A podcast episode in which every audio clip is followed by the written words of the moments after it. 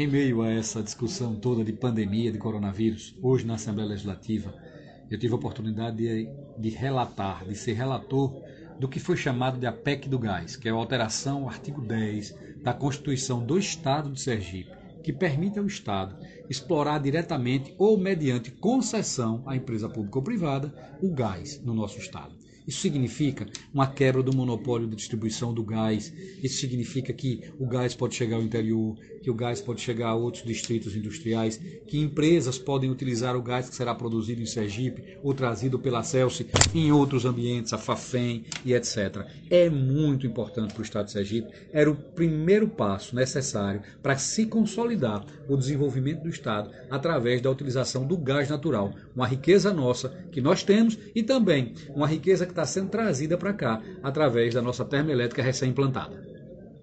Buscando esclarecer um outro tema muito importante hoje da Assembleia, que foi a aprovação de mais de 30 decretos legislativos que reconhece a calamidade pública nos municípios do estado de Sergipe e que já foi reconhecida também em todo o estado, ela tem uma função importante eu quero esclarecer aqueles que estão aqui nos ouvindo nesse momento o que é que isso significa. Tem muita gente achando que a Assembleia deu um cheque em branco aos prefeitos, um cheque em branco ao governador.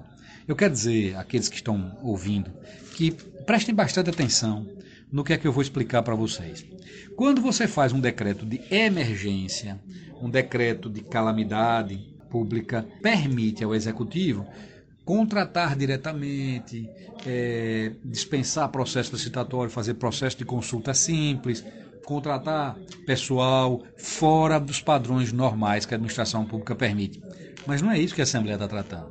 O que a Assembleia trata quando aprova um decreto legislativo reconhecendo se estado de calamidade pública, estadual e municipal, a Assembleia diz à população sergipana e diz ao gestor que ele pode desconsiderar alguns itens da lei de responsabilidade fiscal. Veja, não autoriza comprar, não autoriza é, fazer nenhum tipo de, de, contratação. Diz assim: se você, mediante uma, uma situação extraordinária, porque esse coronavírus é uma situação extraordinária, chegou, vai ficar no mundo inteiro, tem causado mortes, aqui está contido, mas um momento futuro pode acontecer, há necessidade de uma mobilização excepcional.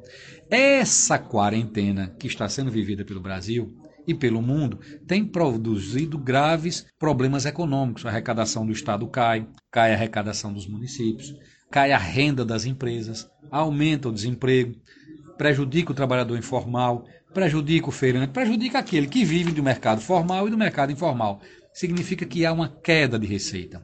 Com isso, há dificuldade de pagamentos de salário, há dificuldades de honrar compromissos. Você vai precisar, ainda diante de uma situação como essa, no momento natural já é ruim, no momento excepcional de calamidade pública, como é a doença que mata, você vai precisar fazer investimentos. Então, essa lei de responsabilidade fiscal seria danosa. Ela ia liquidar com todos os prefeitos, os que andassem certo ou não. Mas, independente de qualquer coisa, eles seriam penalizados. O decreto diz que você pode remanejar recursos, pode não cumprir todas as metas fiscais, pode não conseguir executar todo o seu orçamento, pode ficar deficitário em tal ou qual área que você não será penalizado. Mas não diz que você pode fazer nada errado, nem roubar, nem fazer desvio, nem nenhum tipo de mutreta. Não. Ela só lhe dispensa das obrigações relativas à lei de responsabilidade fiscal no fechamento do ano fiscal e no fechamento do mandato executivo, que é este ano, é o último ano não pode ter restos a pagar, nem inscritos, nem nada, não pode ter é, desequilíbrio nas despesas de saúde e educação, que isso onera demais o gestor nesse momento. Se você exceder o gasto com o pessoal, se a receita cai e você vai pagar a folha, você gasta mais do que o limite prudencial. Isso pode lhe causar graves problemas na frente. É disso que a Assembleia está tratando, é disso que o decreto é, que reconhece a calamidade pública dos municípios está tratando nesse momento. Por isso, a Assembleia foi unânime em aprová-los. Mas nós não demos cheque em branco a seu ninguém. Quero deixar isso bastante claro. Uma outra proposta importantíssima, e é uma emenda também à Constituição, que foi aprovada, a PEC que trata das emendas impositivas dos deputados estaduais.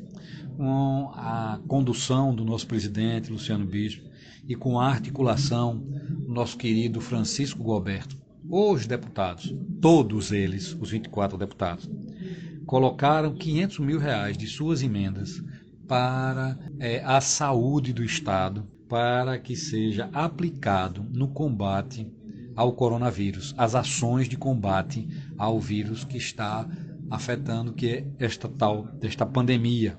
Esses recursos deverão ser utilizados, foram retirados de outras áreas e colocados lá. É uma contribuição de cada deputado.